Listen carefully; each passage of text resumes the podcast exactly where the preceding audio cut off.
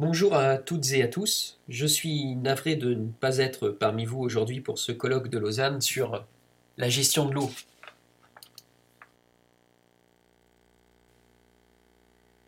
Vous le savez, la France n'atteindra pas, d'ici 2015, les objectifs de bon état écologique qu'elle s'était fixés pour répondre aux injonctions de la directive cadre européenne sur l'eau. Le modèle français de la gestion de l'eau atteint-il ses limites? Beaucoup s'interrogent, à commencer par la Cour des comptes dans un rapport daté de 2010 sur l'efficacité d'une politique de l'eau devenue très complexe et peut-être trop chère au regard des résultats obtenus jusqu'à présent. Le modèle français repose sur la gestion de l'eau par bassin versant. Dès les années 60, les pouvoirs publics ont mis en place six agences financières de bassin, aujourd'hui devenues les agences de l'eau Loire-Bretagne, Artois-Picardie, Rhin-Meuse, Adour-Garonne, Seine-Normandie, Rhône-Méditerranée et Corse.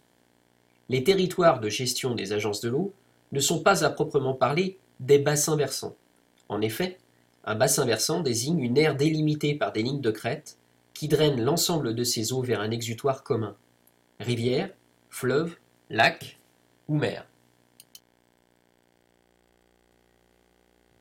Les zones de gestion des agences de l'eau associent en réalité des bassins versants plus ou moins vastes et parfois de nature très différente.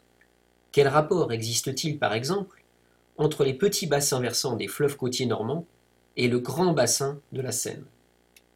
Il a été décidé à l'époque que les agences devaient asseoir leur action sur des espaces assez peuplés pour compter suffisamment d'usagers redevables, c'est-à-dire payant des redevances.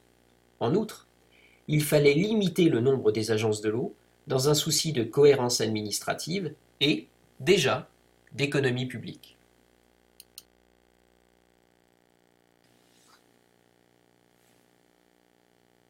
Avec la première loi sur l'eau, adoptée en 1964, le législateur poursuivait principalement trois objectifs.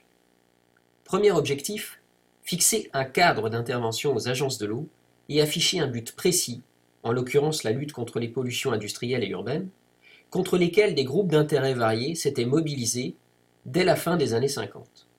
L'enjeu n'était pas mince, car des puits de captage d'eau potable étaient menacés de fermeture, et les conflits d'usage étaient alors nombreux. Deuxième objectif, créer des solidarités en favorisant la concertation, notamment entre amont et aval. Il fallait désectorialiser, sans toutefois remettre en question les centaines d'organismes intercommunaux en charge du traitement et de l'adduction d'eau potable, ou encore de l'assainissement des eaux usées. Des comités de bassin, composés de représentants d'usagers, d'administrations et de collectivités locales, servaient de table de concertation entre les acteurs locaux et ce dans des aires calquées sur celles des agences de l'eau. Souvent présentés par l'État comme des parlements de l'eau, ces organismes devaient précisément orienter puis valider l'action des agences de l'eau. Troisième objectif, mettre en œuvre des instruments économiques incitatifs.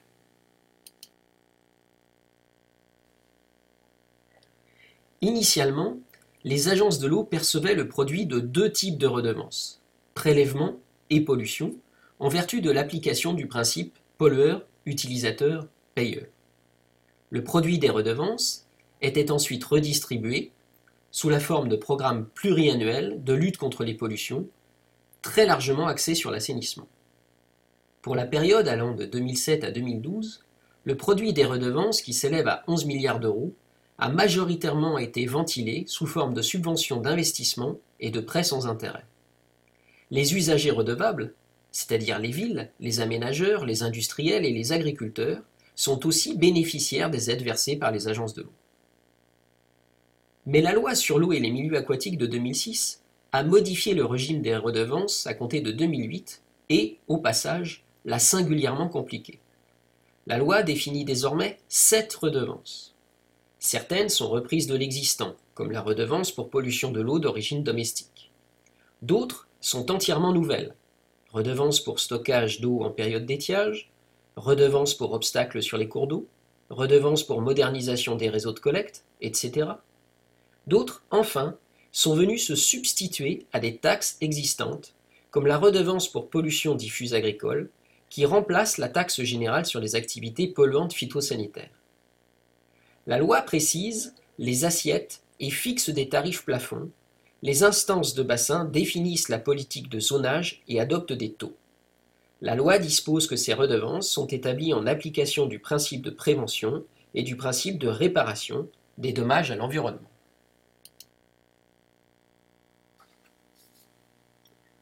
Au fond, la grande réforme de la politique de l'eau en France a souvent été amorcée, mais elle n'a jamais abouti. Ce fut notamment le cas entre 1997 et 1999, lorsque Dominique Voynet, alors ministre écologiste du gouvernement socialiste de Lionel Jospin, a voulu rééquilibrer le système des redevances au profit des ménages et des industriels, en augmentant de manière significative la participation de l'agriculture à la politique de l'eau. Son projet de loi s'est heurté aux organisations socio-professionnelles agricoles et, surtout, à son collègue ministre de l'Agriculture, d'où un arbitrage interministériel finalement défavorable au projet de loi porté par la ministre de l'Environnement. Comment, dans ces conditions, faire évoluer les pratiques de l'agriculture, par ailleurs largement subventionnées? En 1998, la Cour des comptes, encore elle, estimait concernant le système de redevance des agences de l'eau que la contribution des ménages est beaucoup plus élevée que celle des agriculteurs et des industriels, alors que la pollution qui leur sont respectivement imputables sont dans le rapport inverse.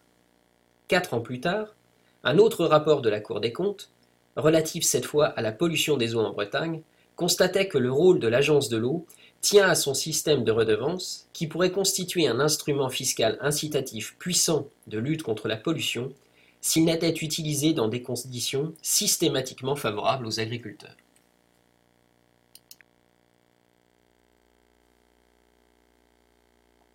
Mais revenons quelques années en arrière.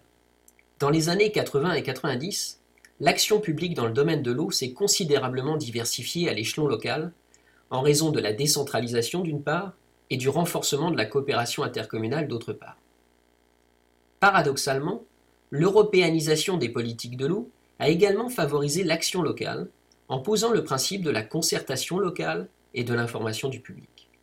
Enfin, les pouvoirs publics français ont constaté que le désintérêt des propriétaires riverains exigeait une stratégie de responsabilisation de ces riverains, doublée d'un transfert de compétences supplémentaires vers les collectivités territoriales, de plus en plus amenées à se substituer aux riverains. Par conséquent, dans le prolongement de l'expérimentation des contrats de rivière mis en place en 1980, le législateur a comblé en 1992 une importante lacune de la politique de l'eau en développant deux outils de planification, à savoir les schémas directeurs d'aménagement et de gestion des eaux, les SDAGE, à l'échelle des territoires d'intervention des agences de l'eau, et les schémas d'aménagement et de gestion des eaux, les SAGE, à une échelle beaucoup plus locale. Ces outils allaient permettre aux agences de l'eau d'optimiser leurs interventions financières.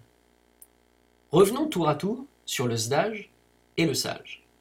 Le SDAGE, d'abord, fixe les orientations fondamentales permettant de satisfaire une gestion dite équilibrée et durable de la ressource en eau. Les SDAGE, approuvés pour la première fois en 1996 en application de la loi sur l'eau de 1992, ont été mis à jour fin 2009 pour répondre aux exigences de la directive cadre sur l'eau. Ils incluent désormais les plans de gestion prévus par cette directive. Le SDAGE est élaboré et adopté par le comité de bassin et approuvé par le représentant de l'État, préfet coordonnateur de bassin. Le SDAGE est établi pour la durée d'un cycle de gestion de 6 ans, 2010-2015, 2016-2021, et ainsi de suite. Et il est accompagné d'un programme de mesures qui identifie les mesures clés permettant d'atteindre les objectifs définis. Les documents d'urbanisme, les programmes et les décisions administratives dans le domaine de l'eau, ainsi que les schémas départementaux de carrière, doivent être compatibles ou rendus compatibles avec les dispositions du SDAGE.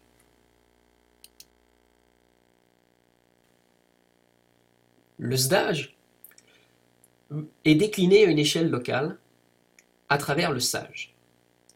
Le SAGE fixe des objectifs d'utilisation, de mise en valeur, de protection quantitative et qualitative de la ressource en eau et il doit être compatible avec le schéma directeur d'aménagement et de gestion des eaux. Le SAGE est un document élaboré par le représentant des acteurs locaux, élus, usagers, associations, représentants de l'État, lesquels sont réunis au sein de la commission locale de l'eau, la clé. Ces acteurs locaux établissent un projet pour une gestion concertée et collective de l'eau.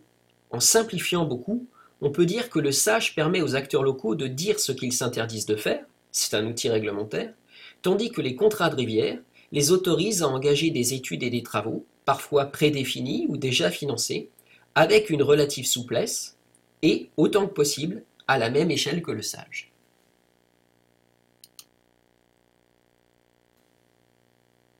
En 2014, on compte 146 sages à différents stades et environ 200 contrats de rivière ou de milieu, sachant que les contrats ont une durée de 5 à 7 ans, sont renouvelables et sont antérieurs aux sages.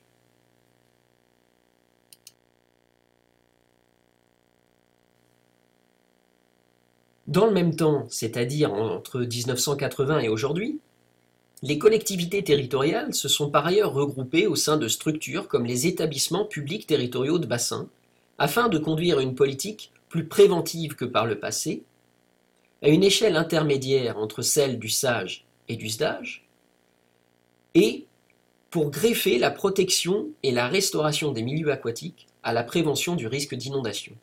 La politique des grands travaux contre les crues, avec des réservoirs, des digues, des murets anti-crues, ayant en effet, elle aussi, montré ses limites.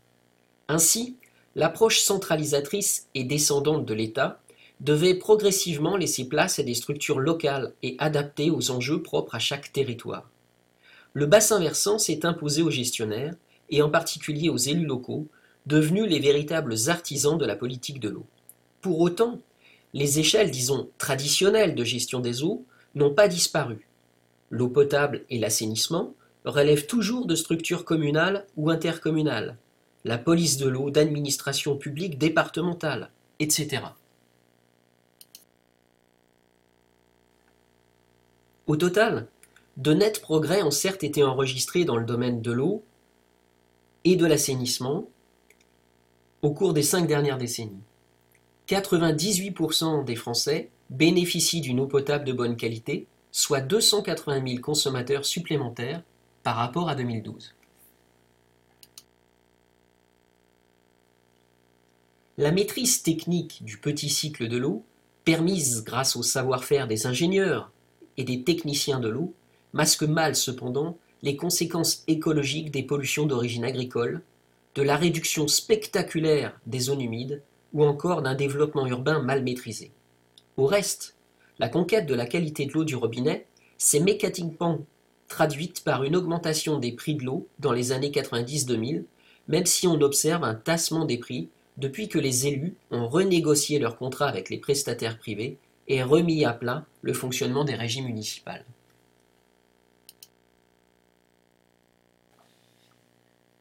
L'analyse rétrospective du modèle français montre combien celui-ci demeure perfectible. La question est de savoir si c'est la gestion par bassin versant qu'il faut remettre en cause ou, plus sûrement, l'absence d'une réelle mise en œuvre de cette forme de gestion. En Bretagne, par exemple, la région est couverte de sages et de contrats de rivière. Néanmoins, les conflits d'intérêts entre les acteurs économiques de l'Argoate, l'intérieur agricole de l'amont, et de l'Armor, le littoral de l'aval, rendent illusoire la gouvernance de l'eau par bassin.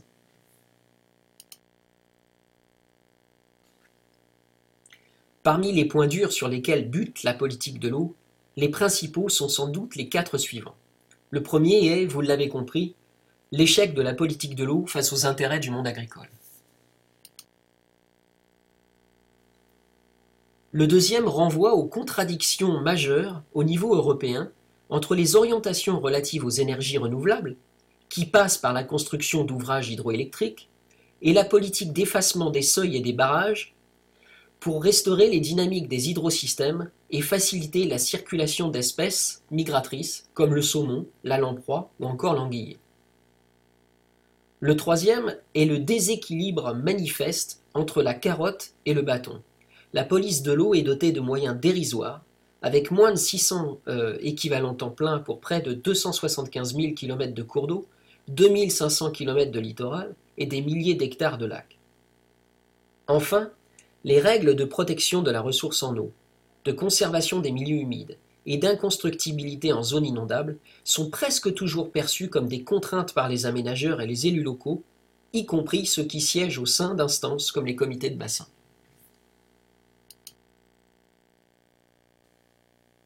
En conclusion, la gestion de l'eau par bassin a permis d'enregistrer de nets progrès.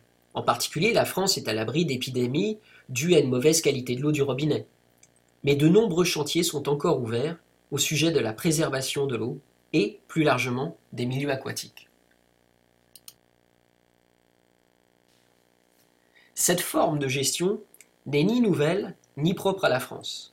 Même dans des pays comme le Canada, où l'eau est abondante, les autorités fédérales et surtout provinciales cessaient à cette gestion pour enrayer la dégradation qualitative de la ressource.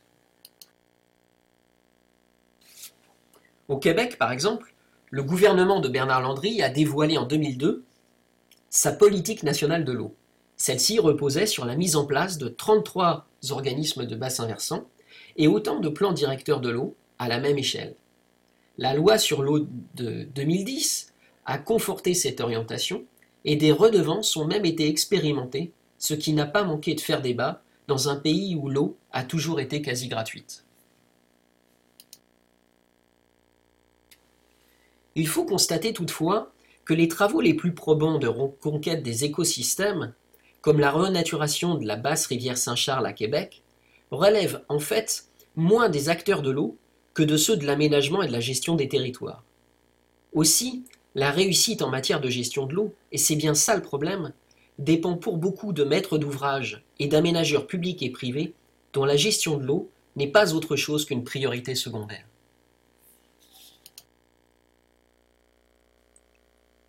Merci de votre attention. J'espère que la présentation n'était pas trop décousue. Je vous souhaite à toutes et à tous un excellent colloque.